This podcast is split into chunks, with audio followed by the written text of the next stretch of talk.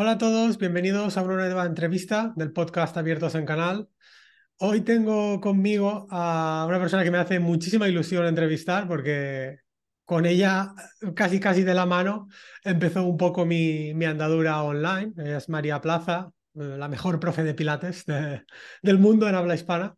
Eh, luego la dejaré que se presente ella, que seguro que lo hace mejor que yo. Eh, antes de seguir, recuerda que si te interesa esto de los negocios de membresía, de las membresías, eh, tengo un curso, un curso de, tres días, un vídeo cada día, un curso totalmente gratuito, en donde te explico los nueve pasos que debes de dar para poder crear un modelo de negocio de membresía eh, rentable en el menor tiempo posible. Si quieres acceder a él, entra en membershipfy.com. De todos modos, te dejaré el enlace en las, en las notas del programa. Ahora sí, María, bueno, Preséntate tú, yo ya te he presentado, te he puesto el listón alto con la mejor profe de Pilates del mundo en habla hispana. Vaya, vaya. Eh, preséntate tú y cuéntanos un poco quién eres y, de dónde vienes, que yo me lo sé. bueno, primero de todo, eh, el placer es totalmente mío. Estoy súper contenta de estar aquí en este proyecto tan bonito que tienes y en todos los que vayas sacando, porque como bien has dicho, como que siento que, vamos de la mano y, verte crecer, pues me, flipa. Así que bueno, y ahora viene mi presentación. Eh, como has dicho bien, soy María Plaza, eh, soy profesora de Pilates, pero también soy fisioterapeuta y profesora de yoga. Y mi andanza empezó desde la fisioterapia siempre, o sea, siempre me ha encantado el ejercicio, me ha encantado la salud y me ha encantado la gente. Y uno de mis objetivos ha sido pues ayudar y a través de, la actividad física, como he visto, una herramienta que, me fascina y que es la que llevo un poco por bandera, ¿no? Esa soy yo. ¿De, dónde eres, María? Porque, eh, bueno, yo me lo sé, tú no, estás, viviendo en España. Eh, cuéntanos un poco esto, cómo está siempre, eh, siempre me cuesta explicar de dónde soy porque no me gusta nada mentir, entonces quiero dar toda la información. Eh, la realidad es que yo nací en Albacete, me crié en Benidorm, me siento de un pueblo muy pequeñito que de Jaén que se llama Siles porque es de donde es toda mi familia y es donde están, eh, donde han estado toda mi familia, mis abuelos y todo. Y a día de hoy vivo en Australia. Aún así, mi corazón está en Valencia, ya me faltaba la última ciudad por decir, porque es donde estudié en la Universidad de Valencia, donde estudié fisioterapia, donde he crecido así los últimos años de mi vida, pero hace un añito eh, decidí empezar a, viajar, bueno, hace dos añitos ya, que el tiempo pasa muy rápido, y mi primer destino fue Lanzarote para probar si realmente podía vivir online, ¿no? que es uno de los sueños cuando empecé todo, todo este proyecto y vivir viajando. Y tras irme a una isla, salté a otra, que es Australia, que es donde vivo ahora desde enero. O sea, llevo ya nueve mesecitos viviendo en Australia. Y que el salto total fue de unos poquitos kilómetros, no nada, nada muy lejos, hostia. Tenía que hacer el test y quería comprobarlo 100%. O sea, ¿se puede trabajar fuera de casa? Pues se puede. Y cuanto más lejos, mejor se puede trabajar. Muy bien. Em, ¿Cuánto tiempo hace que, que, estás mm, como autónoma, como sea, montándotelo por tu cuenta, diríamos. Realmente de, de fisio eh, he estado mucho tiempo de autónoma, luego estuve en una clínica siete años, que sí que estuve contratada, y justo antes de la pandemia ya estaba de autónoma en otra clínica llevando un, proyecto paralelo mío, presencial 100%, eh, de Pilates, porque siempre me ha encantado el Pilates y también esto de, emprender y de, hacer ideas nuevas. Pero sí que es cierto que eh, en ese momento, hasta la pandemia, todo lo que era online era totalmente ajeno a mí. De hecho, ni tenía prácticamente redes sociales, ni sabía cómo funcionaban, ni nada de nada. Y fue en la pandemia cuando nos encerraron a todos en casa y especialmente pues siendo fisio no podía ver a mis pacientes, cuando tuve que buscar estrategias para poder seguir haciendo mi trabajo y seguir cuidando a, todos esos pacientes ¿no? que llevaba durante muchos años. Y ahí empecé mi andadura a nivel online y, la andadura que me ha llevado hasta donde estoy ahora. Porque tú en la pandemia, o sea, previo a la pandemia, eh, clases de aparte del, tema fisio, clases de pilates sí que hacías. Sí, yo llevo dando clases de pilates desde 2009. O sea, ya en la carrera eh, empecé y lo que pasa es que todo había sido presencial. O sea, siempre ha sido presencial. Eh, luego empecé en una clínica donde he comentado que estuve siete años y ahí no hacían pilates, pero como a mí me encantaba y soy muy cabezona, pues eh, te estuve trabajando ahí para montar el servicio de pilates y funcionó súper bien, siguió creciendo y cuando me fui de ahí porque tenía ganas de hacer un proyecto propio, eh, decidí em, empezar el proyecto de Pilates también presencial, pero totalmente por mi cuenta. Y en mitad de este proyecto me pilló la pandemia. Y fue cuando le metiste caña eh, al mundo online. Sí, la realidad es que fue una casualidad todo, porque, bueno, yo tenía ya en este proyecto que comento presencial con mis alumnos de Pilates, tenía alquilado un sitio, tenía yo ahí todo mi, mi plan de empresarial. Eh, me pilló la pandemia y tenía mis alumnos que, que, seguían necesitando hacer clase. De hecho, cuando llegó la pandemia, pues en principio iban a, iban a ser 15 días. Justo cogió mitad de marzo, mis alumnos ya habían pagado el mes entero y fue como, bueno, tengo que darles un servicio para este 15 días, para estos 15 días. Y les ofrecí dos alternativas. Les dije, podéis, eh, os devuelvo la mitad del mes porque es vuestro dinero, o os preparo unas clases de pilates online y seguimos entrenando juntos durante estos 15 días. Eh, todos decidieron que querían seguir entrenando online y yo me vi en un marrón gigante porque no tenía ni idea de cómo hacer eso que había prometido.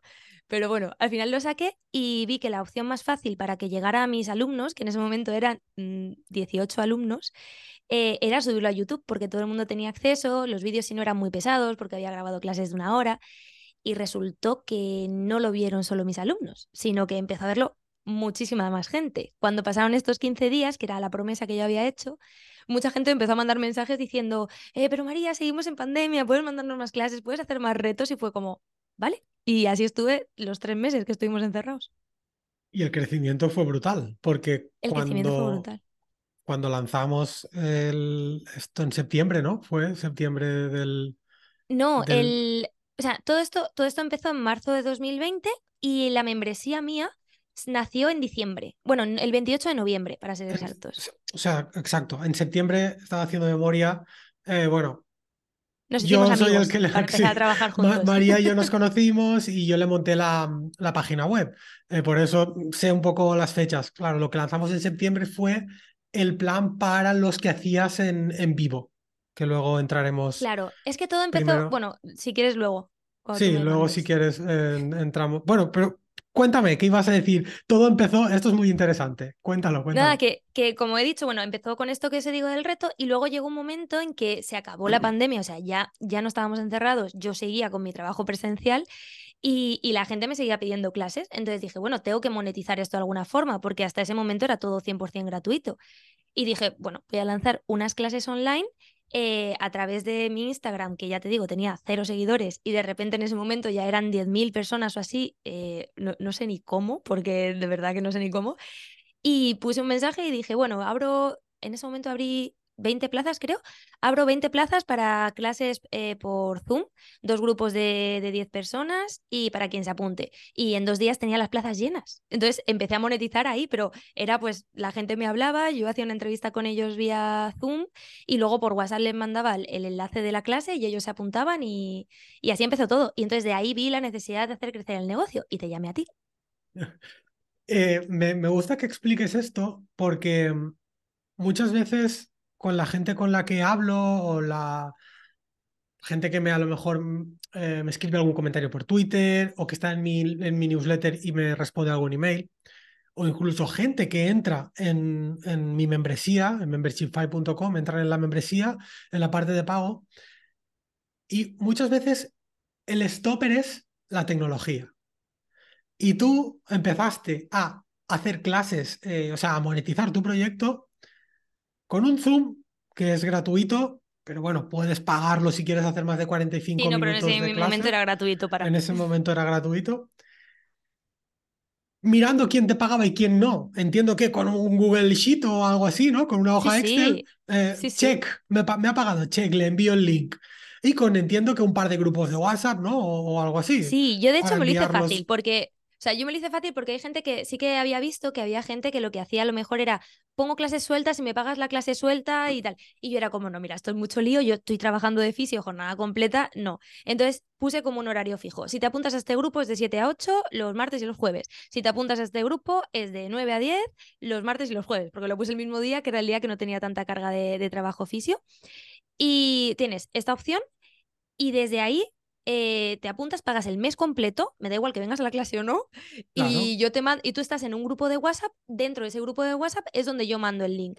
Era muy fácil de controlar porque realmente era una clase de 10 personas. Si mm. se metía alguien que no fuera de esas 10, pues les conozco la cara a todos, ¿no? Y, y yo solo tenía que mandar un link a un grupo. Entonces ya está, mandaba el link al grupo, todo el mundo entraba por el grupo de WhatsApp y esas eran mis herramientas en ese momento. Eso, esto que sirva un poco de ejemplo, ¿no? Para, para la gente que, que, que, se pone como stopper la tecnología, porque, coño, hoy en día no, no, no puede ser un stopper. Hay otros mm, stoppers, mm, sí, es verdad, pero la tecnología no. Eh, evidentemente, cuando quieres escalar un poco el negocio, que es lo que te pasó a ti, ¿no, María? Pues ya tienes que tirar de herramientas, de, eh, de proveedores, eh, como fui yo en este caso, o como pues, otras personas del equipo, pero para empezar, hostia, es que no, no hace falta tanto.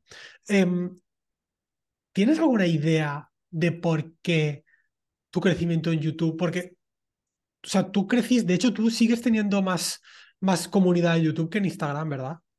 Sí, sí, sí. ¿Sabes YouTube por es mucho más qué? grande. ¿Por qué YouTube explotó tan... O sea, ¿te lo has planteado alguna vez? O sea, yo preguntando a la gente, ¿no? Un poco y, o sea, creo que simplemente lo hice fácil. O sea, creo que hubo varias cosas, o sea, que, que, que, tuvieron que ver ahí. Eh, en primer lugar, el hecho de que escogí, sin saberlo, un nicho que no estaba de moda, pero que a mucha gente le gustaba. Y es que eh, durante la pandemia había muchísima gente dando clases de yoga, pero de pilates es como que el pilates ya estaba pasado, como que el pilates molaba menos, ¿no? Por así decirlo. Entonces, yo a pesar de ser profe de yoga también, eh, el pilates me encanta y desde la fisioterapia le veo como mucho más sentido para muchos de los objetivos que yo tengo. Entonces, yo prefería hacer pilates, a pesar de que parecía que el yoga vendía más. Y eso hizo que a pesar de que hay menos gente, también hay menos gente en principio buscando pilates, también hay menos competencia, ¿no? Eso por un lado. Y luego de habla hispana, realmente es que no había nada. O sea, no había nada que explicara las cosas desde la tranquilidad. A mí lo que me decía la gente en el primer reto por lo que le gustaban las clases era porque, y de hecho yo luego investigando, ¿no? Porque yo me lo he visto todo y me lo, he intentado hacer todo para, para intentar crecer.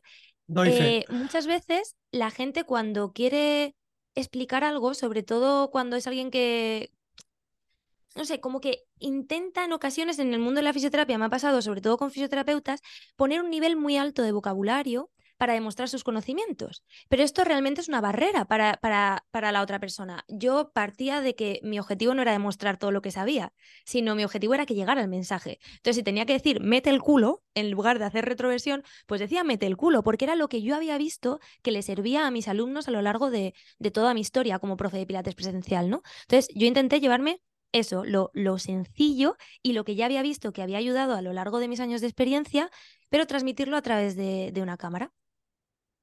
Cuidado con lo que acaba de decir María, porque o sea, la lección es tremenda. de verdad, o sea, a nivel negocio, a nivel venta, la lección es tremenda. Porque es que esto es algo que yo veo mucho. Intentar aparentar que sabes que a lo mejor no lo haces de forma consciente, ¿no? Pero usar vocabulario técnico, a mí, es que no, va, va totalmente en contra, en contra de vender. En este caso, María no quería vender, lo que quería era bueno, sí, vender su contenido dentro de YouTube, ¿no? Promocionarlo. Porque... La realidad es que cuando empecé no. O sea, cuando empecé es que con el objetivo no era vender, el objetivo era, vale, hay gente que no ha hecho deporte nunca y está metida en mm. su casa. Vamos a hacer que esta gente se mueva. No les puedo mm. hablar en términos de gente que ya practica deporte y que ya conoce su cuerpo. Tengo que hablarles en términos de gente que está empezando. Pero es que incluso aunque no, aunque fuese gente que no, que, que ya tiene cierto bagaje, al final, las personas queremos comunicarnos eh, con personas que estén a, nuestro nivel de entendimiento. Si yo me pongo a explicarle a, alguien, eh, tienes que hacer una retroversión pélvica de no sé qué, pues seguramente lo entienda mucho peor que si le digo, mete el culo. Es que, y, es súper importante a nivel comunicación, a nivel venta, eh, súper importante. Esta, esta discusión, por llamarlo de alguna forma, yo la tengo con un cliente mío que es urologo. Claro, yo le redacto, yo en, su caso me encargo de las campañas. Y yo le redacto los anuncios, le redacto las páginas de venta, bueno, de venta, en este caso no son de venta, son de contacto. Y siempre me corrige eh, términos. Es que has puesto no sé qué, por ejemplo, orinar. Tienes que poner eh, micción. Vale, pero es que micción a lo mejor la persona por lo que sea, no, estoy poniendo un ejemplo un poco chorra, ¿no? Pero a, lo que voy es a que hay que intentar evitar. El otro día, eh, eh, con, una de las campañas que le llevo ahora, era de disfunción eréctil. es, de disfunción eréctil. Pues me puso el nombre del, de la Viagra, de lo que es el medicamento, me lo corrigió y me lo puso en, en el nombre técnico. Es como si en lugar de poner aspirina, él quería que pusiésemos en la landing eh, ácido acetil salitílico. Pero tío, y al final dije que no, que no, que la gente va a entender aspirina, no va a entender lo otro. Entonces, esto que acaba de contar María creo que es súper interesante eh, para cualquier tipo de negocio, para cualquier tipo de negocio. Cuando decidiste, o sea, una vez pasa todo esto, ves este crecimiento, lanzas el, estos grupos, ¿no? Eh, a través de Zoom, ¿en qué momento te hizo el clic de decir, vale, vamos a intentar profesionalizar, escalar esto. Eh, ¿Quién o cómo te vino ese, clic?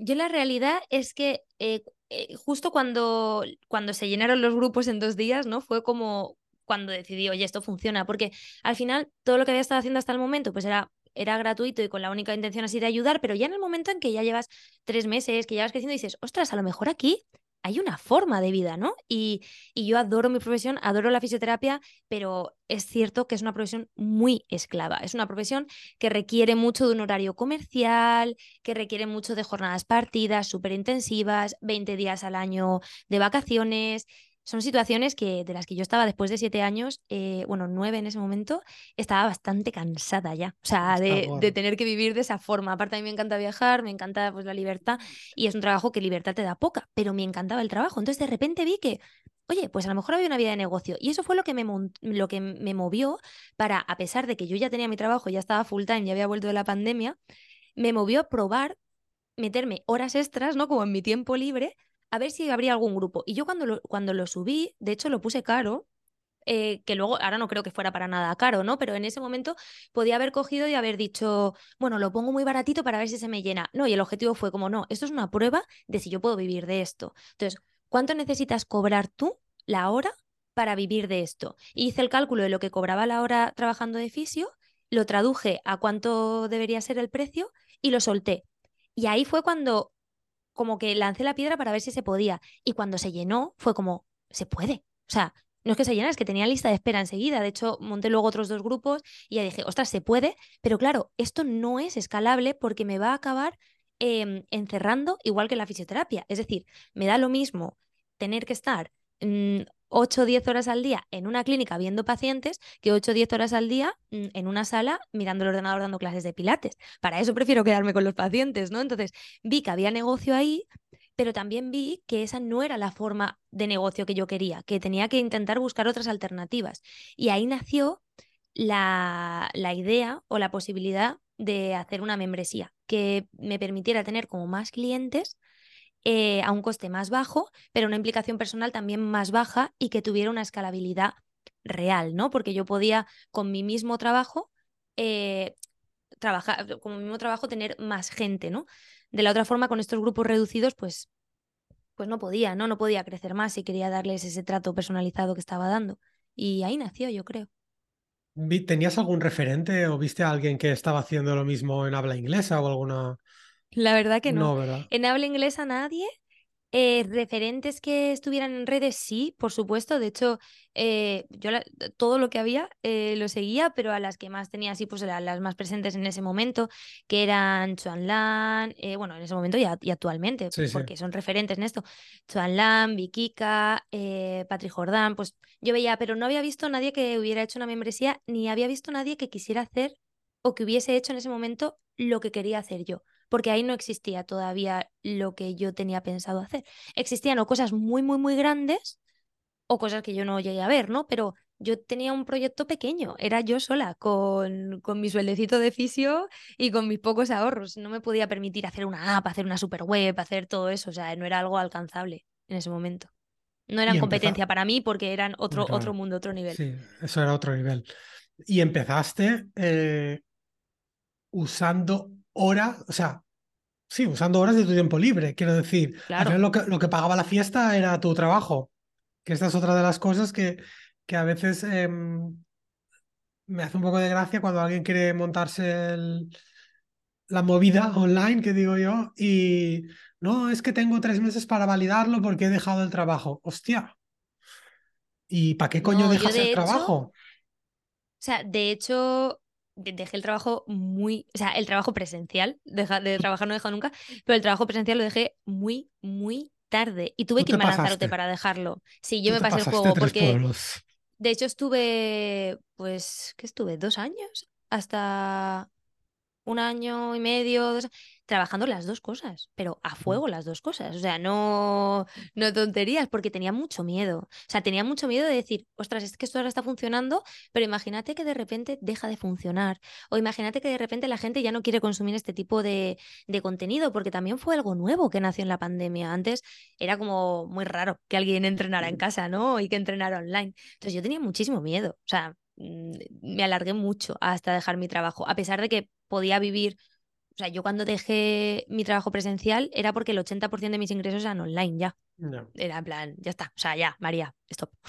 No hay que pasar, no hay que esperar tanto, porque yo, eh, además, como, como, decía, yo el caso de María, claro, es esa, esa amistad, aparte de ser cliente y proveedor, es, es, es, algo más ya. Entonces, lo conozco mucho y eh, María se pasó. O sea, podría haber dejado el trabajo mucho antes. Ella fue un pelín demasiado conservadora pero lo que tampoco hay que, hay que irse es al lado contrario. O sea, mm, en el momento en que ves que puede tirar, tira, pero no, mm, no sueltes la rama de un árbol si no has cogido, aunque sea de refilo en la otra, que la gente... Y de hecho yo en ese sentido fui como mega conservadora también por lo que te digo. Yo primero, todo lo que hice de negocio al principio, 100% gratuito cuando eso ya me dio dinero, ya me planteé en gastar dinero en el negocio, ¿no? O sea, pero no fue, gasto dinero monto una membresía si, si yo no sé ni lo que era una membresía en ese momento. Y, aparte, yo si monto algo es para, para vivir de ello, ¿no? Entonces tenía que validarlo antes. Y, yo ya te digo, yo es que soy muy conservadora en relación al dinero y al trabajo.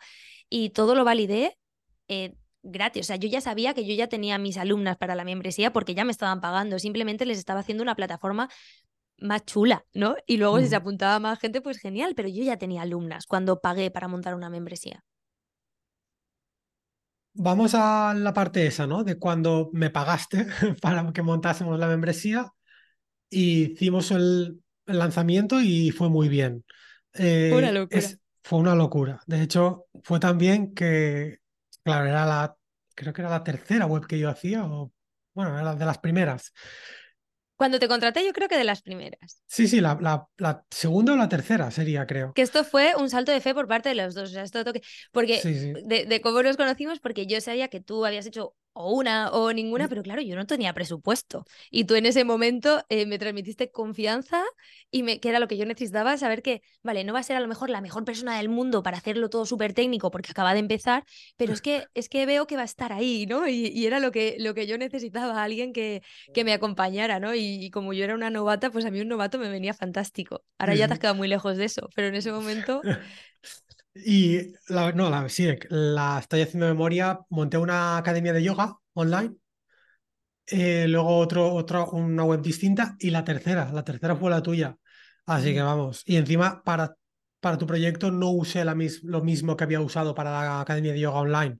O sea que fue como montar la primera web de membresía, casi casi. De hecho, el, como decían, el lanzamiento fue también que la web petó. De hecho, eso fue súper gracioso, porque bueno, ¿Te acuerdas, ¿no? porque, hombre, que me acuerdo. Eh, el para hacer el lanzamiento, claro, estábamos muy nerviosos, porque era como, en, el equipo somos eh, Estefanía, eh, que es la Project Manager, desde el día uno, o sea, yo fui su trabajo de máster y a día de hoy sigue siendo mi Project Manager y para toda la vida. Y luego Fran, que igual, desde el día uno, y, ellos dos, el día del lanzamiento, estaban en mi casa. O sea, yo todo lo hacía desde mi casa porque eran los recursos que tenía, lo hacía desde mi salón. Y para hacer el lanzamiento hice como un reto en YouTube y en todo el reto fui diciendo como que al final del reto había una sorpresa, había una sorpresa, había una sorpresa. Y en la última clase del reto era en directo. Entonces hice el reto, que había muchísima gente, o sea, no sé cuánta gente, pero en, esas, en esos momentos, pues en los directos de YouTube había pues mil personas, 700 personas, mucha gente. Y, mm, y lancé y dije, mira, voy a abrir una membresía, quien se apunte en estas primeras 24 horas tiene un descuento para toda la vida del 50%, que se ha mantenido, ¿no? Y, y Fran y Steffi estaban en mi cocina y yo estaba en mi salón, ¿no? Con, con, toda la gente, con todo el directo. Y entonces lo lanzo y de repente la gente, María, no va, no va. Petó la web porque todo el mundo se quiso meter a la vez y Fran y Steffi en mi cocina como, ay, no, ¿qué pasa? ¿Qué pasa? yo quería morirme. Yo quería tierra trágame, tierra trágame. También no sabía, en ese caso lo que petó fue el hosting. Eh, no, no teníamos dimensionado el hosting para que entrasen yo qué sé, supongo que harían clic casi casi al mismo tiempo, pues tres o 400 personas o 500 y claro, el tráfico pues eh, petó. Luego es verdad que la cosa eh, a los minutos se, se, se, estabilizó y empezó a entrar gente, pero, hostia, fue un señor El ataquito nos lo llevamos. El ataquito nos lo llevamos, sí, sí. Es que nadie se lo esperaba, ¿eh? O sea, yo no esperaba. La membresía cuando la sacamos era ridícula. Yo me acuerdo tenía 16 clases grabadas en la membresía, cuando en YouTube en ese momento a lo mejor ya tenía, no lo sé, pero 50, ¿sabes? Y ahí había 16 clases, la promesa de un directo a la semana y ya. Y un plan de entrenamiento mensual. Ya está, solo había eso. Y se apuntaron ese día, yo creo que fueron 157 personas o así. Yo creo que hiciste, sí, casi 200. Bueno, sí, ciento, sí, correcto. Es que hiciste, yo creo que muchas cosas bien y de las que se pueden, o sea, se pueden extraer muchos consejos muy buenos para hacer un lanzamiento. Primero, María creó un reto. Entonces, va, o sea, fue como educando, ¿no? Como conduciendo a la gente hacia algo. ¿Cuántos días duró ese reto? Ese creo que fue el de 15 en 15. Ese fue el de Pilates desde cero y eran cinco clases, creo, si no, si no recuerdo mal. Cinco clases. Pues es que he hecho tantos retos que ya, no me acuerdo.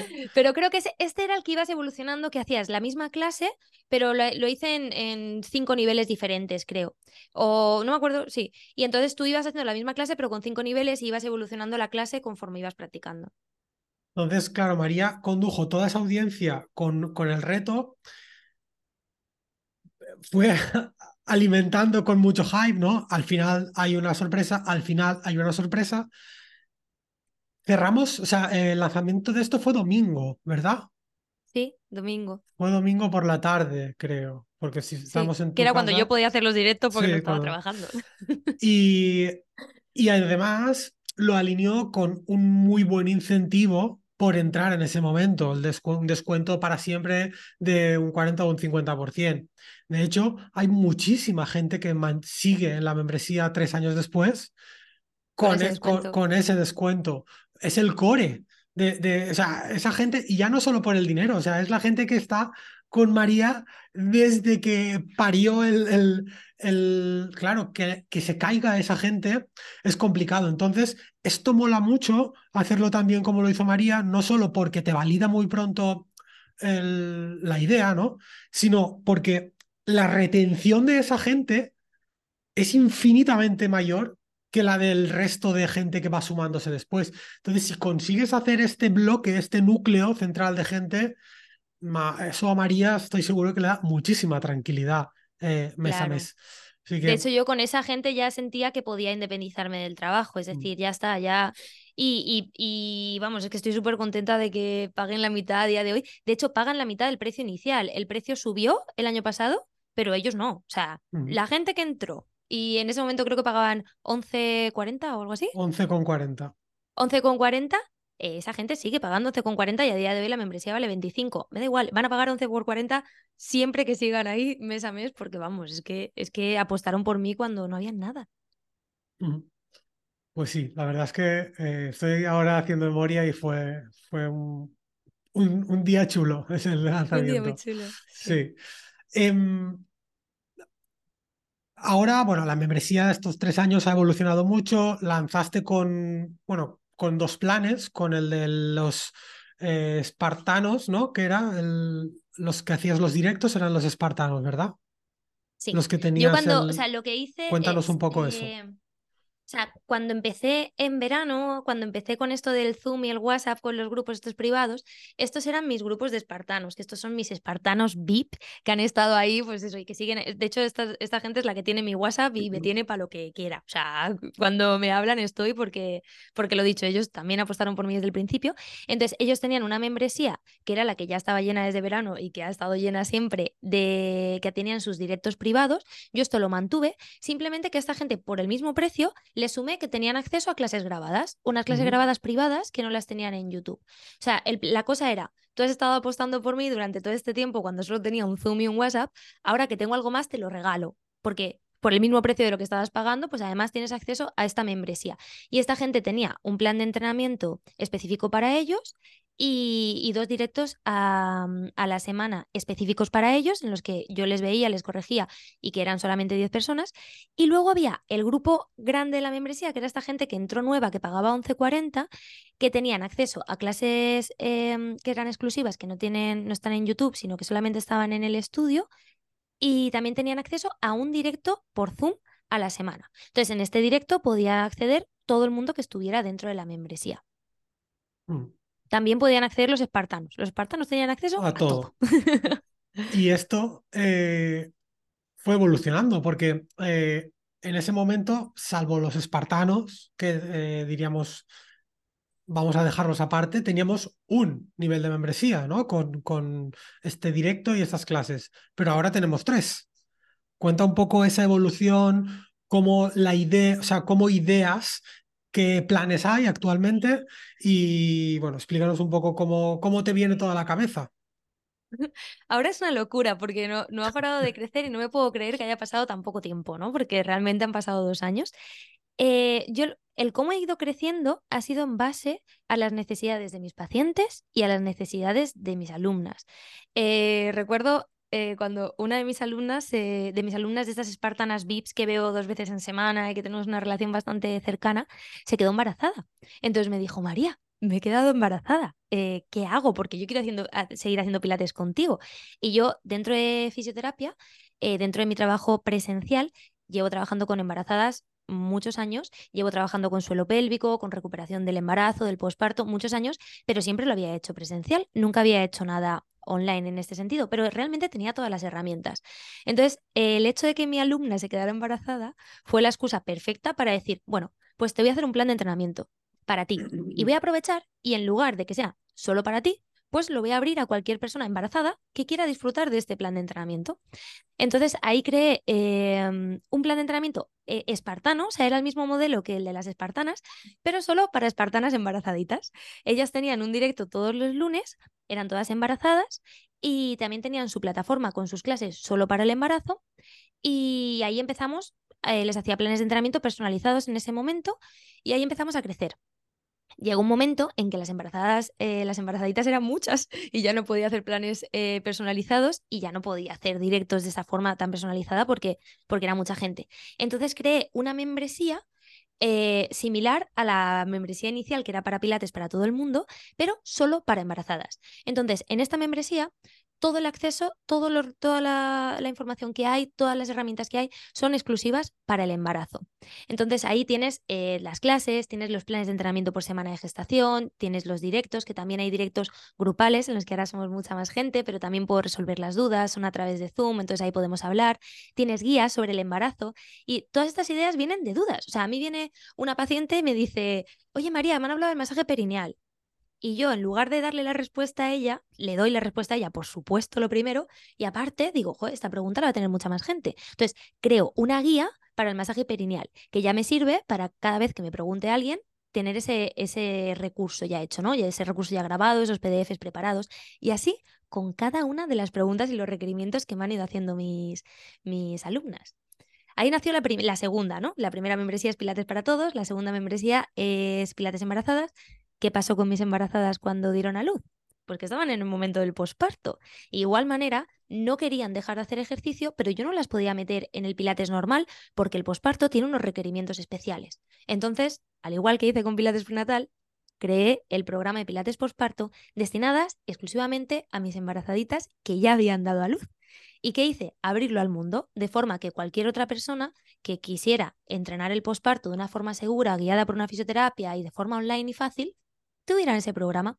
Al final la realidad es que la mayoría de los problemas que tenemos son iguales, es decir, eh, todos somos muy parecidos, ¿no? Entonces, en mi sector, pues es en relación a la fisioterapia y al ejercicio, pero en tu sector, seguramente la mayoría de gente que te pregunte, mm, el 80% es lo mismo, o sea, son las mismas dudas, son las mismas cosas. En todos los sectores yo lo, yo lo he visto, ¿no? Y, y me parece que siempre es igual. Entonces, yo lo que he decidido es que cada vez que me viene una duda de esas, pues genero un recurso que sea útil para mucha gente, pensando que lo va a ver todo el mundo, el mejor recurso que puedo, con todas las herramientas y todo lo posible, todo lo que esté en mi mano. Y eso ha permitido, primero, tener muchas ideas, porque me las da la gente, no, no las creo yo, y luego mm, poder solucionar muchos problemas muy rápido, porque en lugar de dar una solución rápida y corta, genero una solución elaborada y trabajada que la puedo utilizar a lo largo de, toda, de todo mi recorrido. Así voy construyendo, construyendo, construyendo, construyendo. Otro, y este, este me lo apunto yo, este me lo apunto yo en, mis notas para, para que no se me olvide lo que acabas de decir.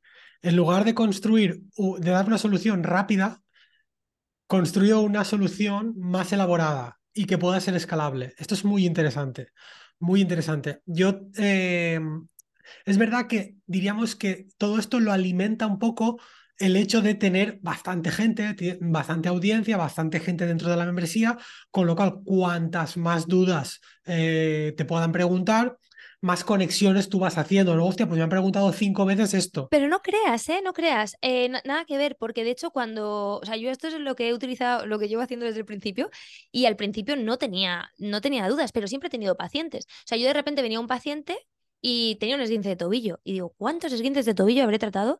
¿Cuántos programas de rehabilitación del esguince de tobillo habré tratado? Pues millones, ¿no? Pues hazlo, oficialízalo, ¿sabes? Y a lo mejor era por una única persona. Ya te digo, lo de prenatal lo monté por una alumna. No lo monté por muchas alumnas que me lo pidieron, me lo pidió una. Una a la que le tenía mucho cariño y a la que yo quería darle ese servicio. Entonces pensé, este problema no lo va a tener solo ella, pero no hace falta que que la gente te pregunte como 80 veces por lo mismo, ¿no? Sino que tú ya un mm. poco con la experiencia vas viendo cuáles son las dudas habituales y vas viendo a qué le puedes poner una solución de forma fácil. Entonces, no hace falta que haya mucha audiencia, no lo creo, ¿eh? Solo hace falta eh, que haya mucha escucha. Sí, totalmente, totalmente. Estar atento a las cosas que te preguntan y desarrollarlas pues eso, o sea, es que me parece un consejo súper bueno.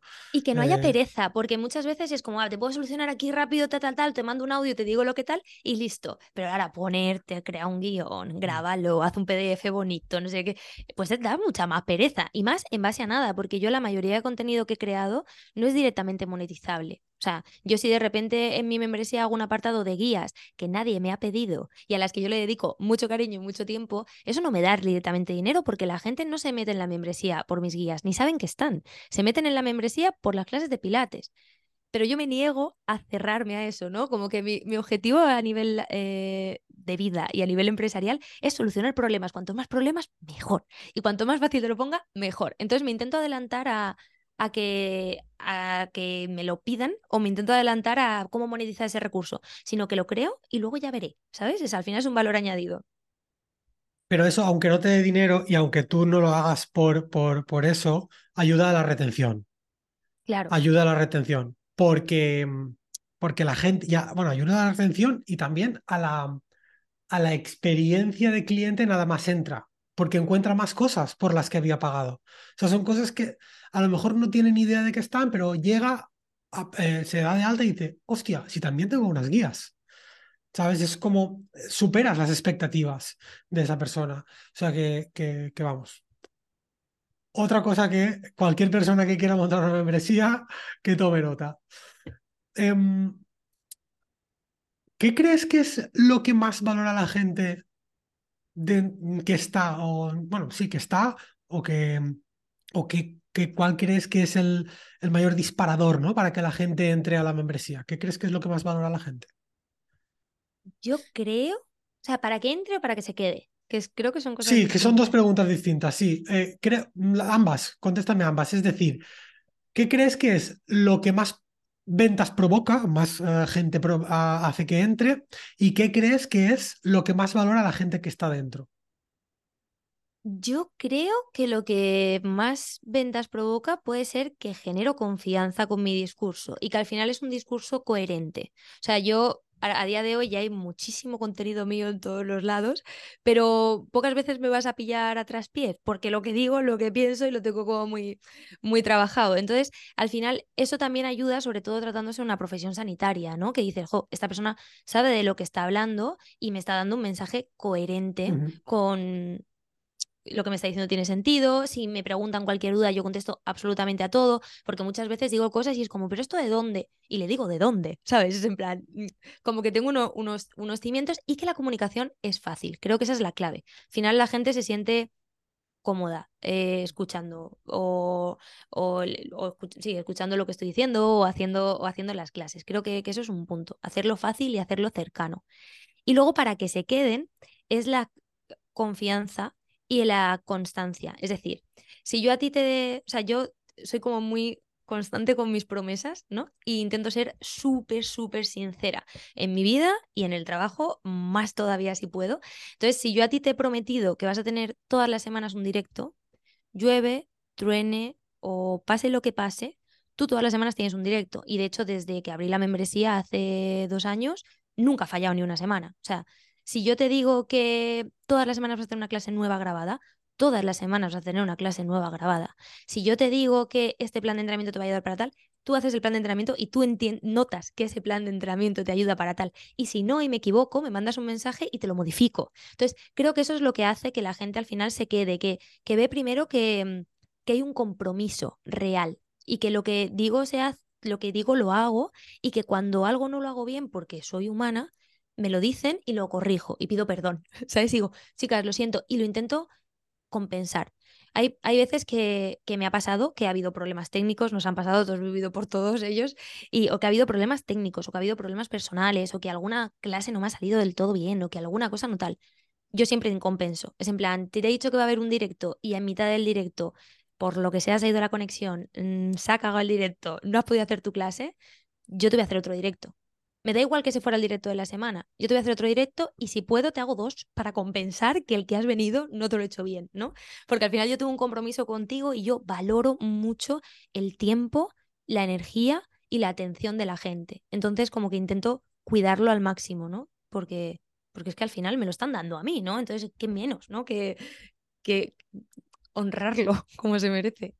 Y, y apunto yo también que el tema de los directos incluso desde cualquier parte del mundo, porque me está viniendo a la cabeza que te fuiste de viaje a, no sé dónde en, África y tenías...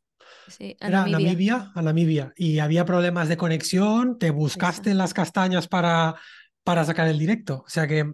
sí, porque me fui a Namibia de normal, o sea, pues eso, los viajes los intento coordinar, pero claro, Namibia, Namibia, es África. Yo me iba de viaje de safari, imagínate, tres semanas. Entonces ahí iba a caer directo, sí o sí. O sea, no había manera humana. No había, claro.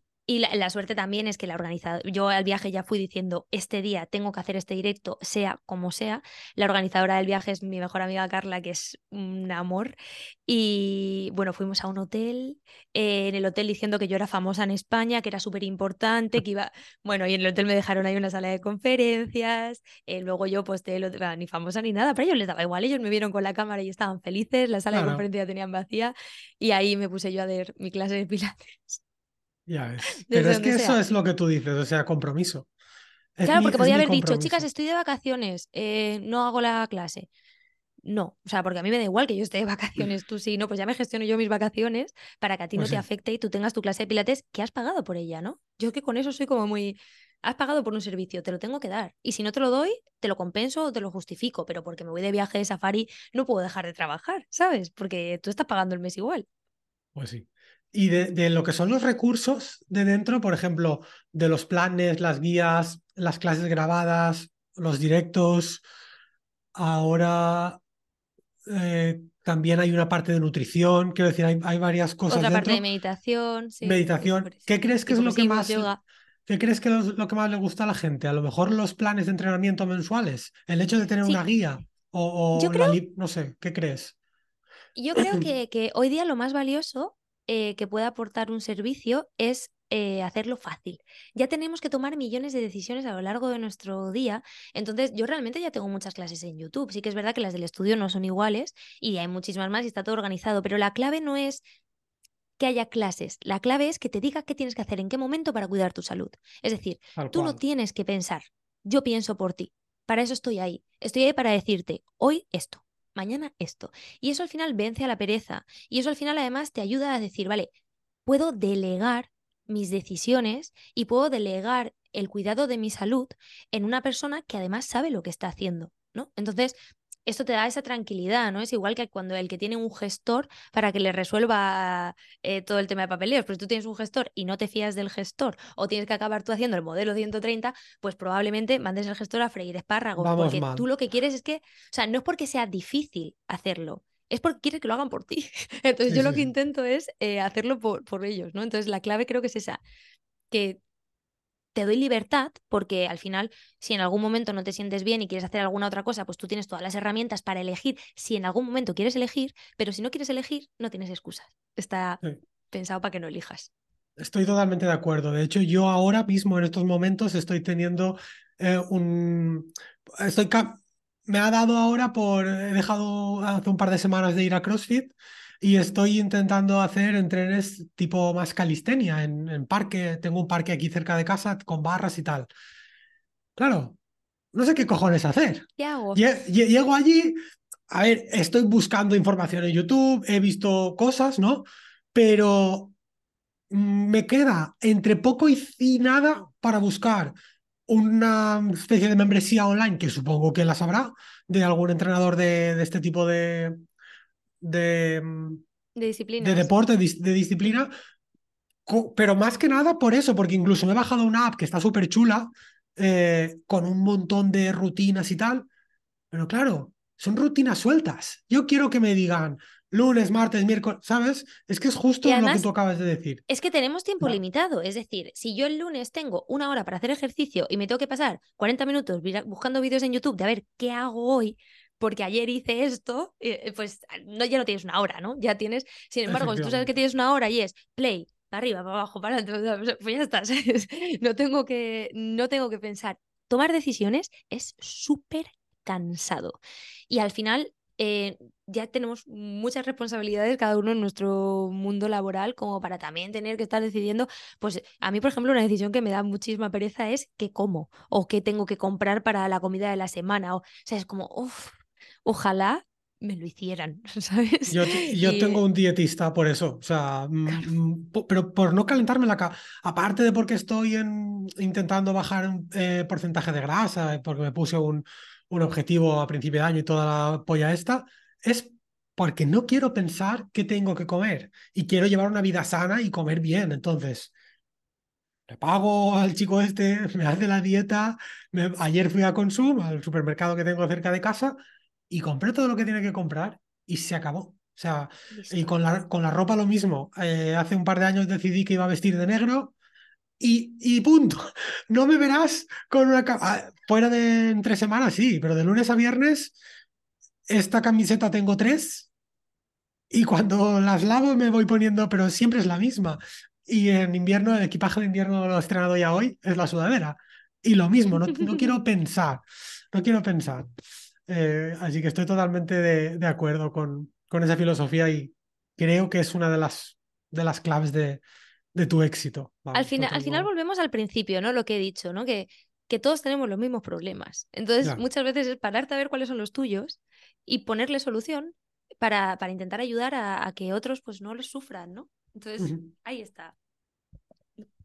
Vamos a pasar a, bueno, voy a pasar a preguntarte sobre algo que también un poco por, por, por egoísmo, ¿no? Porque es donde más fallo yo, pero es donde mucha de la gente que tengo en mi membresía o que me sigue en la newsletter, etcétera, tiene más problemas que es con la visibilidad, con esa parte de, em, pues, de, redes sociales o de, crear contenido en abierto para, ah, para que la gente los conozca, nos conozca.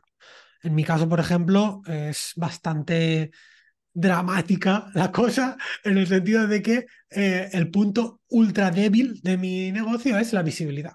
si yo en lugar de tener la visibilidad que tengo, tuviese la visibilidad que tengo por tres o por cuatro, yo podría vivir perfectamente de mis infoproductos, de mi membresía y de mis historias.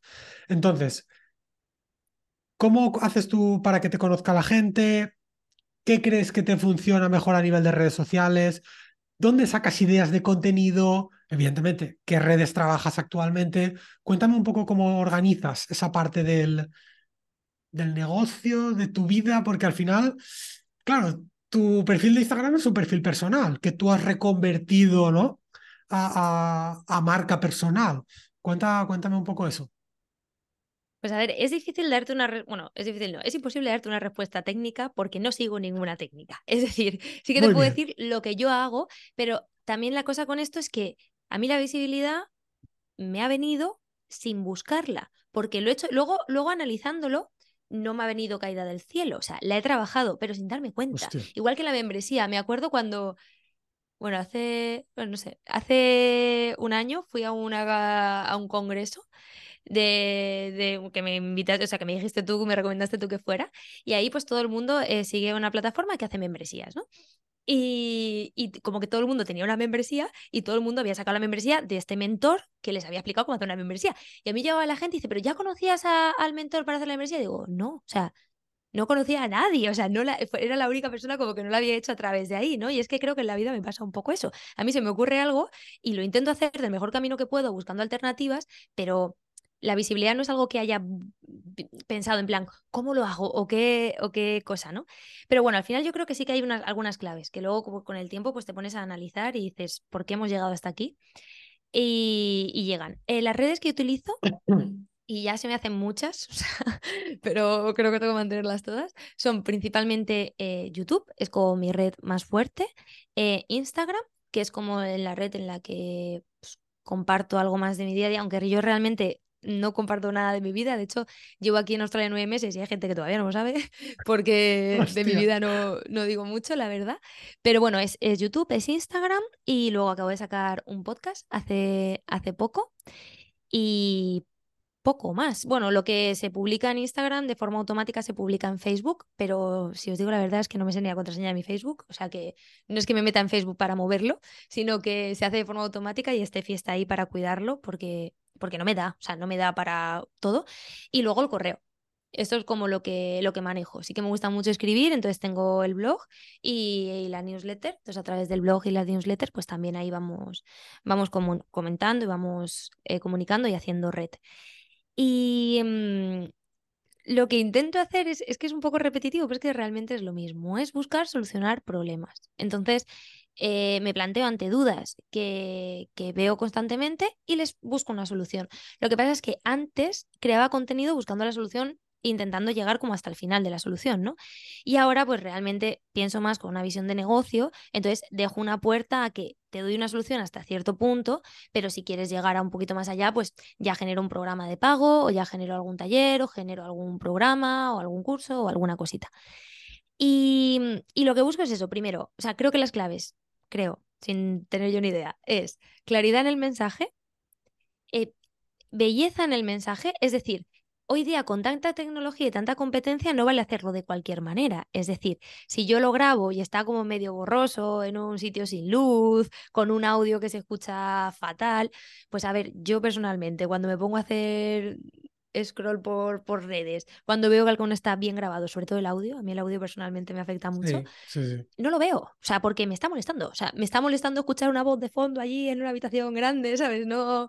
Entonces, intento cuidar eso, intento cuidar que el mensaje llegue de una forma clara y estéticamente limpia, ¿no? A medida de lo posible y también de, de mi gusto. Y luego que el mensaje, por supuesto, lo más importante, ayude e intenta resolver problemas que existen para que así la gente lo comparta y así la gente lo, lo vea útil. Creo que al final la clave es no ver tanto la red social, a pesar de que lo es como un negocio, sino también como una forma de comunicar y sentir que hacia la gente que te estás dirigiendo no son clientes, son personas con problemas, con situaciones, con dudas. Y yo intento pues resolver esos problemas, esas situaciones y esas dudas a medida de, de la posibilidad, intentando hacerlo fácil.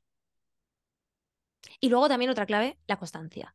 Yo no he parado. Mm. desde el día uno. O sea, igual que os he dicho de la membresía, pues en YouTube también dije que iba a haber un vídeo a la semana y hay un vídeo a la semana, llueve, truene, mm, esté en Namibia o haga lo que, lo que haga falta. En Instagram igual, intento ser como constante. Yo mucha gente que conozco que lleva redes y que lleva cuentas mucho más grandes que yo, que es como, no, pero yo no puedo tener un plan de contenido porque es que al final no tengo libertad. Yo sin un plan de contenido lo que tengo es ansiedad, porque yo necesito saber que lo tengo todo medio preparado y que va a haber una constancia y que va a haber un diálogo. Yo intento en mis redes sociales tener un diálogo. No te quiero hablar hoy de que esto ahora que ya llevo más tiempo, ¿no? Al principio no era así, pero no te voy a hablar hoy de pimientos y mañana de peras. O sea, si estamos en, hablando de pimientos, pues hablo todo lo que tengo que hablar de pimientos, corto el tema de pimientos y paso a las peras, para que así también haya como una conversación y la gente que haya llegado porque ha visto algo, por ejemplo, ahora que estoy en el mes del suelo pélvico, pues la gente que ha llegado porque ha visto algo, un contenido del suelo pélvico que le interese, alrededor de ese contenido ve más cosas de su interés. Y luego aparte, cuando saquen otros temas, a lo mejor también le interesan. Pero intento como eso, ser constante, tener una conversación con la gente, ¿no? Como que busco, yo cuando planteo dudas, a lo mejor de esto que pones cajetitas y preguntas dudas, o incluso en los directos, planteo dudas abiertas y a lo mejor la gente me hace 10 preguntas, pues yo voy respondiendo con cariño poco a poco esas 10 preguntas, pero dejo el diálogo claro. Y también planteo esas preguntas de una forma coherente de cómo se lo explicaría yo a mi paciente presencial. Es decir, no te voy a hacer la pregunta más compleja la primera, sino que voy a empezar con las preguntas más sencillas, voy a introducirte el tema, voy a hacerte llegar de qué estamos hablando y ahí vamos a ir evolucionando para que estemos en la misma conversación y en el mismo idioma. Yo creo que, que esa es una clave, no crear contenido en plan de crear, crear, crear, sino vamos a tener una conversación con la gente. ¿no? Con un hilo conductor, ¿no? Con un hilo conductor, con un, con un sentido. Y, y, también eso, muchas veces llevármelo todo a, lo fácil para que así sea más entendible por más público. Creo que la clave en mi caso muchas veces es eso, que el pilates lo hago a lo fácil, la fisioterapia lo hago a lo fácil. Entonces, intento que si estás en un nivel más alto, te lleves información, pero si estás en un nivel más bajo de conocimiento, de experiencia, de lo que sea, lo entiendas. Entonces, ahí creo que, puede servir. Al final, pensar en una conversación, personal en una historia, para mí, mm, tener un calendario de contenido mm, fundamental. Y, dirigir el contenido a resolver dudas, no necesariamente directamente a la venta todo el rato, porque si no al final huele y ya dices, ¿yo para qué voy a seguir a esta persona? Si, si le quiero comprar, pues ya voy y le compro, ¿no? Pero no me está aportando nada, ¿no? Al final también, y también, perdón porque me lío, yo es que me pongo a hablar y me quedo sola, también entender para qué sirve cada red social. O sea, es decir, cada red. Es decir, el correo tiene un objetivo y es un público diferente, entonces hay un tipo de contenido, aunque todos estemos hablando de pepinos, pero no me voy a comunicar igual en el correo o en el blog, que tengo espacio para escribir mis 800 palabras o lo que quiera, que en un post o en una red que es más rápida, como puede ser Instagram, o un YouTube, que tengo espacio también para poder explicar ciertas cosas, ¿no? Entonces, adaptar el contenido mm, al, tipo de comunicación que estás teniendo y tener claro que un email, o sea, una newsletter, un blog, un Instagram, un YouTube no son iguales y no te puedes comunicar igual, porque la persona que entra ahí está buscando algo diferente. Entonces, tú tienes que adaptarte a la red. Muy importante. En, en, en YouTube dices que publicas una vez a la semana. He ido cambiando la frecuencia, pero hace ya bastante tiempo, una vez a la semana. En, agosto, generalmente en agosto, cada dos semanas, porque es agosto y tampoco hay tanto movimiento y tal, mm. pero el resto de tiempo una vez a la semana. Y en Instagram, generalmente una vez a la semana. También. Hmm. Lo que pasa es que cuando tengo alguna cosa concreta, por ejemplo, ahora que estoy en el mes de suelo pélvico, que saco un programa nuevo, que es un programa de Conecta y Fortalece tu suelo pélvico, he publicado eh, con un poquito más de frecuencia. Yo tengo como un mínimo. Es decir, yo tengo un compromiso mínimo. En el estudio me pasa lo mismo. Mi mínimo es un directo a la semana y una clase nueva a la semana. En YouTube mi mínimo es una clase nueva a la semana. A partir de ahí, si por alguna acción concreta me interesa aumentar la frecuencia porque quiero comunicar más cosas, la aumento, pero no bajo de ahí. Es como que también es una cosa mental, una barrera mental mía, ¿no? Esto lo cumplo y luego a partir de aquí, pues todo lo que quiera jugar, juega, ¿sabes? Muy bien. La verdad es que hay muchas cositas que se pueden sacar de, aquí. Una de ellas también es la constancia. O sea, desde que yo te conozco de 2020, no has parado. No has parado nunca. Entonces, claro, y no quiere decir que te tengas que volver eh, loco, sino que te tienes que organizar para generar ese calendario de, contenidos, ¿no? En tu caso lo, lo haces con, con Steffi, que es la que se encarga un poco de organizar el tinglado. Steffi me ayuda a darme herramientas y a, organizarlo todo, pero el, contenido lo... No, no, el contenido lo creas tú. Lo creo yo. y tanto que y, las ideas de contenido también las creo yo, porque al final, como es mi mensaje, también eso lo he intentado delegar, ¿eh? Y ha sido como, no puedo. O sea, es mi, mi mensaje, mi comunicación. Entonces, ¿cómo me va a decir alguien de qué tengo que hablar? Si a mí de repente me ha venido esta duda, ¿sabes? Claro, es como. Y lo he intentado, ¿eh? igual que en Instagram he intentado que me lo llevara Steffi y ha sido como, no puedo. O sea, no puedo, pero porque mm, estoy yo hablando con ellos. Entonces es como que si no, ya no estoy yo, ¿sabes? Me, me cuesta mucho. Extrapolando esto a gente muy top, mm, me parece recordar que en una membresía escuchar a Rosalía decir que ella lleva su Instagram. Que no, o sea, que no soporta que lo haga otra persona. Juraría que era Rosalía. Que no sé los millones de seguidores que pueda tener, pero que es ella la que, la que lo gestiona porque es su, lo que tú dices, es su mensaje, es su herramienta. No, no, no quiere eh, delegarla.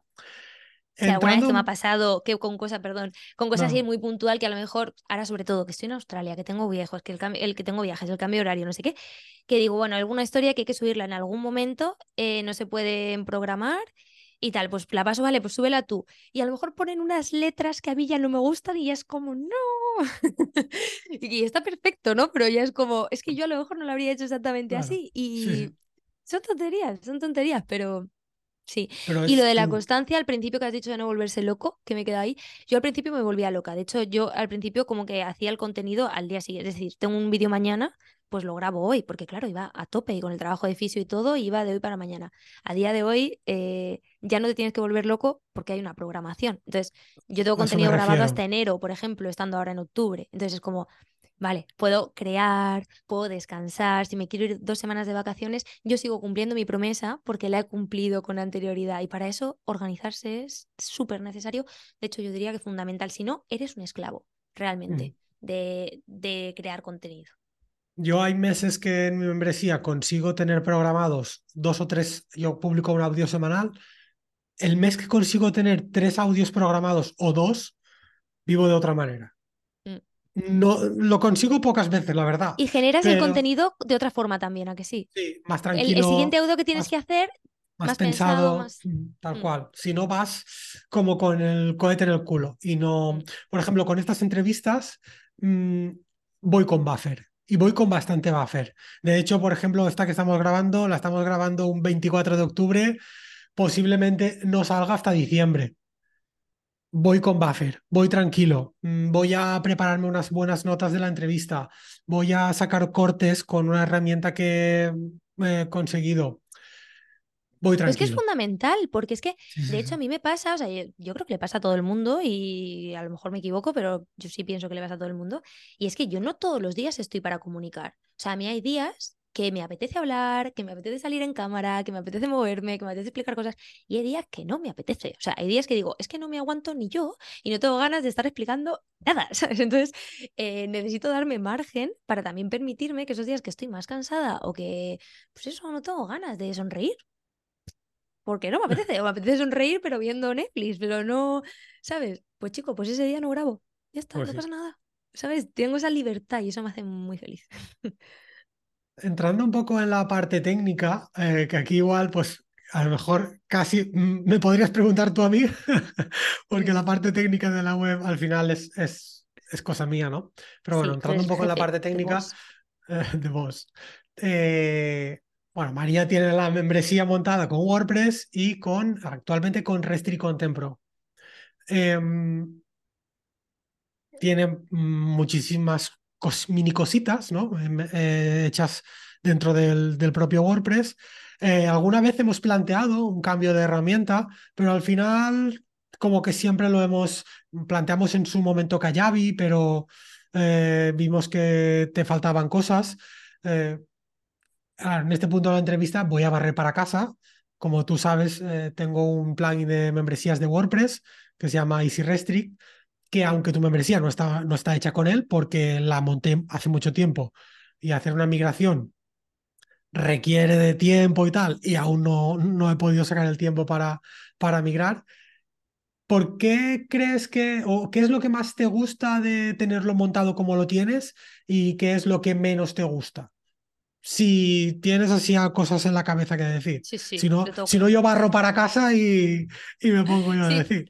O sea, yo tengo mi opinión, pero luego pues la tuya es súper válida y más que la mía porque ya, ya sabemos que eso a nivel técnico tú eres el que, el que te encargas de todo y de hecho yo no tomo decisiones en ese sentido sin, sin que tú me las avales. Así que, pero sí que es verdad que, mm, bueno, algo que a mí me ha traído de cabeza muchísimo es el tema de Divi. O sea, creo que es súper importante si esto va más dirigido para gente que se vaya a montar una membresía ahora, que tengan intenten elegir bases sólidas, porque luego cuando el monstruo crece, cambiarlo todo es súper complicado.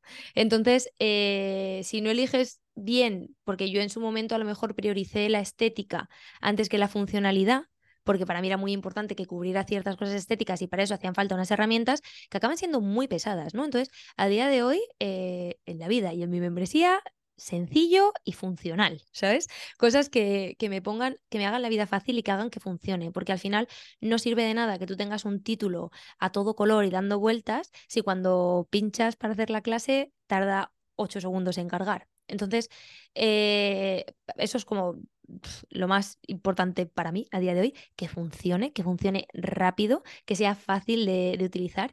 Y la razón por la que a mí me gustan más estas herramientas, que a lo mejor eh, Kayabi o otros portales que, que están más hechos, es el que me permiten tener más creatividad y más libertad a la hora de crear mi producto. Yo mi membresía eh, nació de, de la nada y de lo que había al principio lo que hay ahora no tiene absolutamente nada que ver. Y a mí eso me encanta, el que yo pueda crecer y que a mí se me ocurra ahora de repente, oye, quiero que este calendario tenga botones y le puedo poner botones. Oye, es que quiero que aquí salga una línea de no sé qué y le puedo poner la línea, ¿no? Entonces, estas herramientas me permiten esa libertad de... Eh, cambiar y de hacer evolucionar mi negocio y mi empresa. Y creo que es súper importante, antes de empezar a montar nada, tener como una idea de hacia dónde vas para coger las herramientas que se adapten más a esa dirección. Porque luego cambiar es muy complicado. Muy difícil. Cambiar es un por culo interesante. Nosotros en la web de María, claro, como decía, era la segunda o la tercera web que yo montaba. La monté con unas herramientas que relativamente pronto nos dimos cuenta, bueno, en este caso era el, tema, eh, usé Divi, hostia, pues daba muchos problemas. Pero claro, cambiar era un, o sea, era una decisión importante, difícil de tomar, hasta que al final la tomamos, nos costó lo suyo, pero bueno, eh, conseguimos que la cosa hoy en día la verdad es que funciona eh, muchísimo más fluida que, que hace un año o año y medio. Sí, ahora es una maravilla. Y ahora es una maravilla, la verdad. Y lo será más aún cuando coja mi plugin Easy Restrict y mandemos a la mierda a Restrict Content Pro y metamos el mío. Em, vamos a la parte más de números, que no hace falta que me compartas números si no quieres, pero sí que me gustaría pues, que la gente sepa un poco, porque tú no solo tienes la membresía, como decías antes, eh, de vez en cuando lanzas talleres, programas, cosas así. Eh, ¿Cómo se organiza un poco el tema de la facturación de tu, de tu negocio, de tu empresa al completo? Si lo tienes en mente. Sí, sí, sí, tengo mi Excel en la cabeza.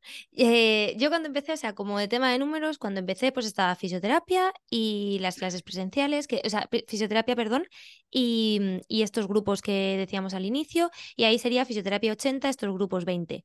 Eh, cuando lancé la membresía, eh, ya eran los grupos más la membresía y fue creciendo, creciendo, creciendo el porcentaje hasta que fue 80% membresía, eh, estos grupos, eh, fisioterapia 20 y entonces quité la fisioterapia en medio.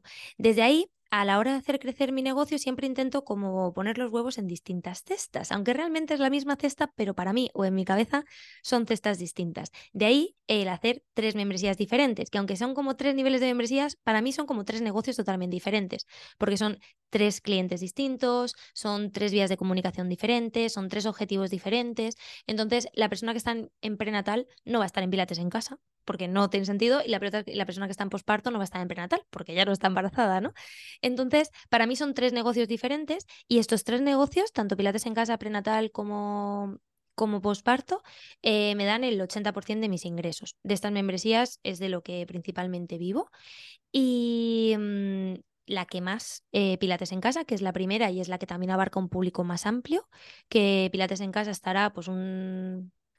O sea, a lo mejor un 60% Pilates en mm. casa del 100% de las membresías y luego posparto, eh, prenatal será como que es la que tiene más tiempo después de Pilates en casa, será un 30 y posparto un 20, una cosa así, más o menos. No sé si he dicho bien los, números, pero más o menos. Y luego, aparte de eso, eso, es como el 80% de mis ingresos. Y, y, ahora, aparte de eso, hago como algunas colaboraciones que son muy pequeñitas y de hecho pretendo no hacer, o sea, intento hacer las mínimas posibles y solo en cosas en las que creo mucho, por lo que mis ingresos en relación a afiliación y colaboraciones en redes y tal será como un 5%, o sea, nada, es anecdótico. Y ahora estoy creando otras cestas, que esos son pues eh, distintos proyectos individualizados que van destinados pues a patologías concretas o a situaciones concretas dentro de la fisioterapia. Estoy empezando ahora con ello. A día de hoy tengo solo un programa que ya está funcionando hace un año, que es el de hipopresivos, y ahora saco justo este mes el de suelo pélvico y el año que viene tengo proyecto de uno o dos más que sacaré. Y a día de hoy, como solo tengo uno de estos programas activos, pues a lo mejor el porcentaje es un 10%. O sea, es algo también pequeño porque es un programita pequeño, pero mi idea es como ir balanceando estos porcentajes de manera que cada vez pues estén más equilibrados y que si alguna pata se me cae, pues no pase, no pase gran cosa, ¿no? Aparte también eh, recibo dinero de, YouTube por, por la publicidad que se pone en YouTube, pero eso es muy poquito también. De hecho, prácticamente casi todo lo reinvierto en en redes o en, o en cosas así.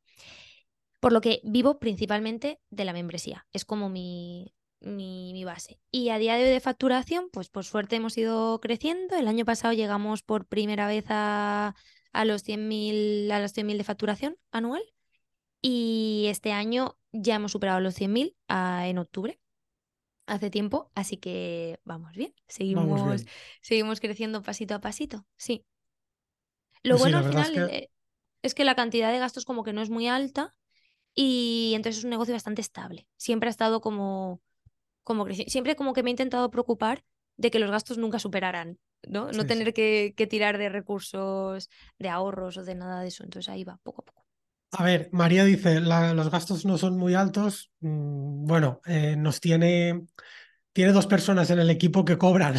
Quiero decir, eh, no son una locura los gastos, pero, pero al final mm, María invierte. María invierte muchísimo. Sin duda. Invierte no, de hecho, antes de. O sea, lo primero que hice con todo el dinero que gané eh, con esto de Zoom y WhatsApp del principio, lo primero que hice fue pagar a ti y a Steffi. O sea, yo todo el dinero que gano siempre tengo un porcentaje muy alto de inversión porque al final me parece, o sea, yo no yo sola no puedo, o sea, y no tiene sentido, si quieres crecer una empresa necesitas equipo, necesitas herramientas, entonces yo todo, o sea, hay que poner email marketing, la mejor plataforma, eh, hay que tener gente, los mejores, por eso tengo a Fran y a Steffi, o sea, yo todo lo que puedo eh, lo hago de, de, esa manera, ¿no? Que hace falta un diseñador, pues tengo a José, que hace falta alguien que controle no sé qué, todo, o sea, y siempre lo que es pagar y sobre todo recursos humanos, que me parece lo más valioso. Yo sin vosotros no tengo empresa. O sea, es decir, yo sola, pues sí, bien, pero no. Porque al final cubrís patas que, que yo no puedo cubrir. Tengo que, tengo que ser muy consciente de mis limitaciones. Y yo soy fisioterapeuta y profe de pilates, pero no soy nada más. Entonces, todo lo demás También es más aburrido.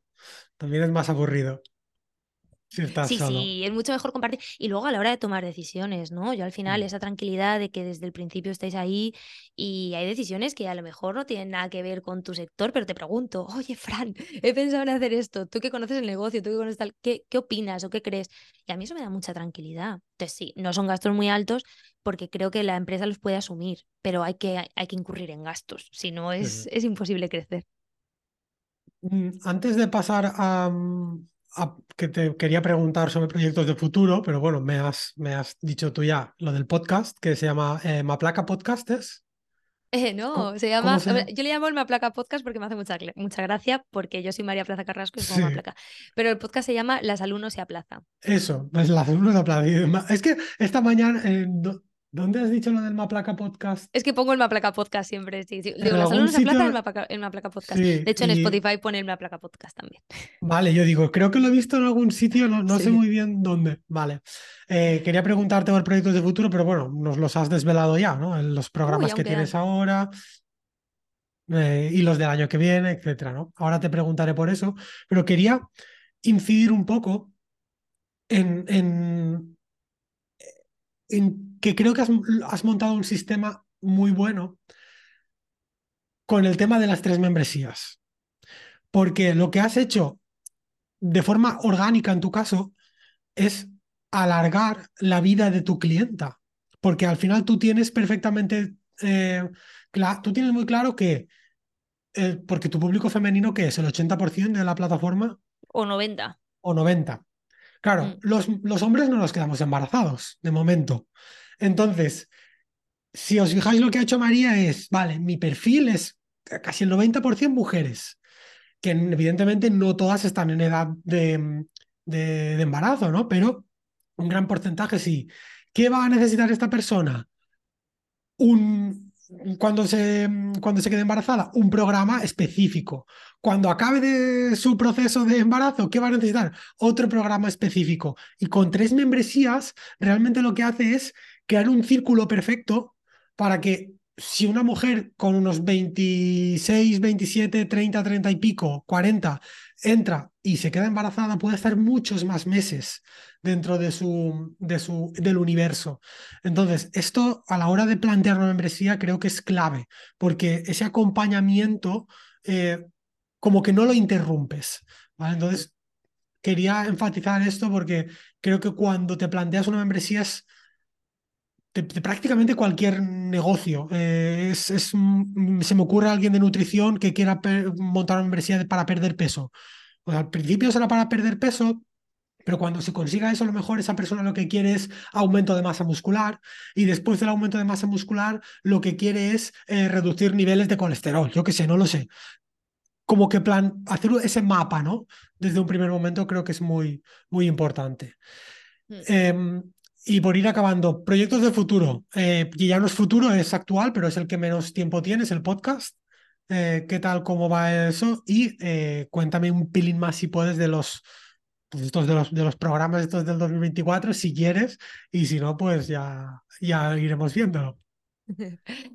Eh, pues a ver, el podcast es porque, primero, me encantan los podcasts y es un formato que, que, a mí me apasiona, que yo llevo escuchando desde, desde siempre y bueno, desde que empezaron a tener así más, más audiencia y más boom.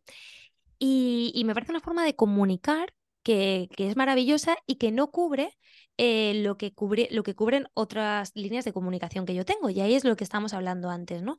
Eh, yo al final como que tengo un mensaje y tengo distintas líneas de comunicación, pero no todas me permiten lo mismo. Entonces, todavía no había ninguna que me permitiera hablar con tranquilidad de un tema más destinado a, salud y más dirigido pues a la fisioterapia y estilo de vida, porque YouTube está muy enfocado, en mi canal en concreto, está muy enfocado al pilates, al ejercicio, algo activo. La gente que se mete en mi canal no es para escuchar quieto, sino que es para moverse. Entonces no quería tampoco ensuciar demasiado, aunque sí que doy bastantes chapas por YouTube también, pero no quería eh, meter mucho rollo ahí porque al final la gente que se mete va con un objetivo concreto. Pero sí que tenía un mensaje que dar, ¿no? En relación a eso, a estilo de vida, a fisioterapia, a cómo cuidar ciertas patologías, a cómo llevar ciertas situaciones. Y el podcast me daba esa oportunidad. Me da esa oportunidad de a mí enrollarme en relación a un tema, resolver todas las dudas que salgan, pero no en un formato corto, sino en un formato extendido, que a mí personalmente, pues como estáis viendo aquí que no me callo, pues me encanta. Así que estoy muy contenta y muy ilusionada con el podcast, porque tiene un carácter más dirigido a la fisioterapia, no tanto al pilates, y creo que puede ayudar a hacer que la fisioterapia sea algo más cercano y entendible para todo el mundo, que es el objetivo principal del podcast. Y de esta forma, responsabilizarnos a la hora de cuidar nuestra salud, porque los profesionales sanitarios estamos ahí para guiar. Pero no estamos ahí para solucionar problemas dando un botón. Al final, la mayoría, la gran mayoría de problemas de salud tienen una base en los hábitos, en el desconocimiento, en cómo tratamos a nuestro cuerpo, en cómo nos comportamos. Entonces, el podcast va a eso, ¿no? A, intentar tratar la raíz desde el conocimiento y hacer el conocimiento sencillo para que todo el mundo pueda aprovecharse de él, ¿no? Y ahí estoy con mi bebé nuevo, estoy muy contenta. Guay. La verdad es que yo, a mí el podcast también es, soy una adicto a, consumir podcast, o sea, me, me, flipa el canal y por eso estoy apostando por, por el podcast como, como mi canal principal de, difusión. Ya, ya veremos cómo, cómo funciona, si consigo hacerlo crecer con, con entrevistas como esta, eh, pero también soy, soy un amante del podcast. Em, por ir acabando, María, bueno, evidentemente todos los eh, enlaces del universo María Plaza Carrasco los vais a tener en las notas, pero su, su sitio principal es la web, mariaplazacarrasco.com. Eh, me gustaría que me dijeses un invitado, o sea, alguien que te venga a la cabeza, eh, que pudiese ser un posible invitado de, esta, de una entrevista como esta. El único condicionante es que que tenga una membresía. O sea, tiene que ser gente que, te venga a la cabeza, que tenga una, una, membresía. Me da exactamente igual que sea del mundo marketing online, una profe de yoga, eh, un, un nutricionista, un psicólogo, da igual. Alguien que te venga a la cabeza, que digas, hostia, pues estoy en esta membresía o me gustaría entrar en esta membresía, pero no ha entrado y sería alguien súper chulo para que Fran entrevistase. ¿Te viene alguien a la cabeza? Mm, me viene una persona, lo que pasa es que no sé si será muy complejo porque creo que tiene que estar pues muy saturada de, cosas. Y es que es una persona que me gusta cómo comunica y que creo que lo hace súper bien y sin duda es como mi, mi, referente en muchísimas cosas porque ha recorrido un camino muchísimo más, más largo que el mío en este mundo y es Vicky. Entonces, no sé... Creo que puedo acceder a ella tiene una membresía similar y, no sé, me, o sea, me encantaría oírla, la verdad. Es de mi pueblo. Vale, yo, a ver, tengo una conexión en común con eh, Vikika. Entonces, no, no, o sea, no tenía ni puta idea de que ibas a salirme por ahí, porque también es verdad que no la tengo muy estudiada yo, por, por, bueno, por lo que sea, no la conozco, conozco su proyecto, pero tampoco, por ejemplo, si me dijeses cuál es su web, no me sé cuál es su web, ¿sabes? Pero sí que tengo una clienta que, que es eh, amiga de ella. Entonces, a lo mejor tiro algún hilo y le digo a ver si me puede, em, yo qué sé, cruzar un email. Así siempre puedes entrar de, de una forma más, eh, más cálida, ¿no? A pedir una entrevista de este estilo. Pues nada, María, muchísimas gracias por, por la recomendación. Está. Y bueno, un millón de gracias por tu tiempo, por compartir todo lo que has compartido eh, en esta entrevista. Creo que hay un montón de, perlitas que se pueden extraer para aplicar eh, en tu negocio de membresía o en tu idea si aún no la has puesto en marcha. Y, hostia, de, verdad, un millón de gracias. No sé si quieres eh, decir algo, María, antes de, de que nos despidamos, pero... Nada, yo, yo qué sé, si pues a toda la gente que tenga idea y ilusión de hacer un proyecto, que al final con, con ganas y con trabajo y teniendo claro el mensaje y hacia dónde vas, se puede conseguir, pero sí que es verdad que no hay que enfocarse tanto desde mi punto de vista, ¿eh? solo como mi opinión, em, en la venta o en el negocio en sí, sino en lo que quieres aportar. ¿no? Y así de esa forma seguro que hay gente que, que puede beneficiarse de eso que tú quieres aportar y pensar más en cómo ayudar que, mm, que al final todo va llegando si tú tienes un, mensaje sincero, útil y funcional. Y estoy segura que por ahí hay mucha gente que, lo tiene. Sobre todo un mensaje sincero y útil y ser honesto. O sea, creo que eso es, fundamental y creo que es parte, gran parte de tu, de tu éxito. Eh, bueno, para despedirnos, eh, recordad eh, mariaplazacarrasco.com y La salud no se aplaza, el podcast de María. Em, para despedirme, bueno, pues solo recordarte que si te ha gustado la entrevista, si te ha gustado este capítulo o cualquiera de los otros, pues me ayudaría muchísimo que dejases una reseña mm, en Spotify sincera. Si, es, si te ha gustado, me la pones de cinco estrellas y si no, me la pones de una, no pasa absolutamente nada en Spotify, en iTunes o donde sea que escuches el podcast. Y si lo pudieses compartir con alguien que creas que pueda tener en mente montar una membresía o que le molen los negocios online o incluso esta propia entrevista, el tema del Pilates, eh, pues también es, creo que es la mejor forma de, de, ayudar al crecimiento de un podcast, compartirlo. Espero que te haya gustado y nos vemos o nos escuchamos en próximas entrevistas o episodios del podcast.